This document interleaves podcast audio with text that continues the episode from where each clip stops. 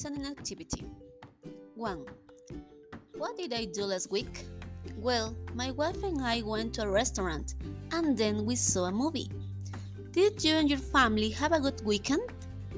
2. Oh no, I can't find my pen. I'm not sure, but I think that maybe I lost it. 3.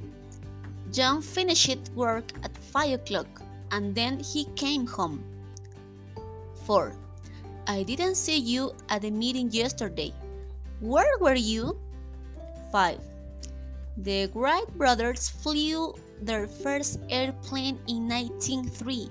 That was over 100 years ago. 6. First, I made dinner and then I watched an hour of TV. 7. He doesn't look very well. Maybe he should see a doctor. Did he take any medicine? 8. You will never believe what happened to me on the way home from school today. I met my old friend Charlie. 9. Mr. and Miss Smith decided not to buy the new red sports car. They decided to buy something less expensive. 10. I was so tired that I fell asleep during the movie last night. 11. First, she talked to the director about a new shipping order. Then she started making the report. 12. I didn't like my old job, so I quit. But I found a new job last week. It's a great job.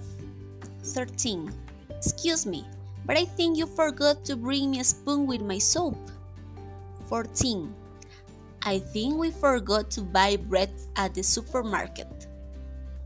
15. We just moved here for a few months ago. 16. Tommy, did you finish your homework? That is the end of the listening activity.